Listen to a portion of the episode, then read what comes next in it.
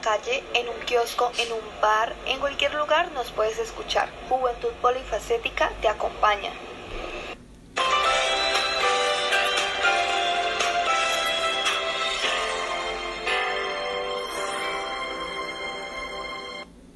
Buenos días queridos oyentes y bienvenidos nuevamente a su podcast favorito. En esta oportunidad hablaremos sobre el proceso de vacunación que adelanta el gobierno de Iván Duque en Colombia. Como sabemos, desde el 17 de febrero del 2021 empezó el proceso de inmunización a la población colombiana. Según el último informe entregado por el Ministerio de Salud y Protección Social, el pasado 15 de agosto se han administrado 31.769.448 dosis de vacunas, para llegar hacia un total de 11.099.531 personas, las cuales completaron de forma satisfactoria su inmunización con las dos dosis, con las vacunas Pfizer, Sinovac, Moderna y AstraZeneca. Y alrededor de 2.649.678 personas llegaron a recibir la única dosis de Janssen, la cual da una esperanza de reconstrucción del país debido a que ha logrado agilizar el proceso de inmunización. Por otra parte, el Ministerio de Salud el domingo confirmó la llegada de 150.000 dosis nuevas de Moderna, la cual serán distribuidas para la primera dosis.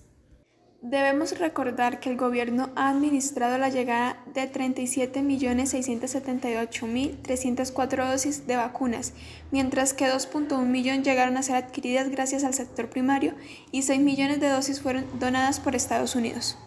Asimismo, el jefe de cartera sanitaria Fernando Ruiz le dio una obra de recomendación a las autoridades de salud, llegando a decir que reforzara y priorizara las vacunas a las capitales, áreas metropolitanas y distritos debido a que son las zonas con mayor población, lo que llegaría a convertirse en un foco de contagio y aumentar el riesgo de transmisión.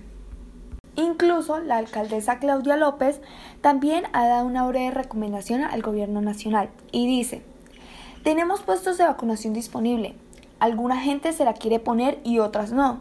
Entonces, abramosla a la que sí se las quieren poner, mientras seguimos haciendo pedagogía, que nos faciliten la vacunación abierta, que levantemos ya las restricciones de edades, para que el que quiera vacunarse lo pueda hacer, confirmó la mandataria. Además, pidió a las autoridades nacionales que se retornen las pruebas de PCR para el ingreso al país. ¿Qué es lo que pasará? ¿Será que sí lograrán inmunizar a toda la población? ¿Lograremos regresar a la normalidad en pocos meses? Estas son dudas las cuales les podremos responder en próximas emisiones informativas sobre el COVID, así que no se despeguen de este, su podcast favorito, con toda la información y actualización sobre el proceso de vacunación. Y recuerden, es mejor vacunarse a arriesgar su vida y la de su familia. Ve a tu centro de salud y pide que te la pongan, es gratis, aprovecha.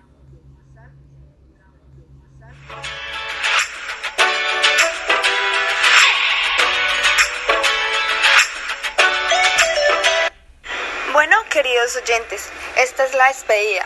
Recuerden, martes, jueves y sábado deben estar en sintonía con nuestro programa, porque la juventud es el presente y llegaremos a ser el futuro.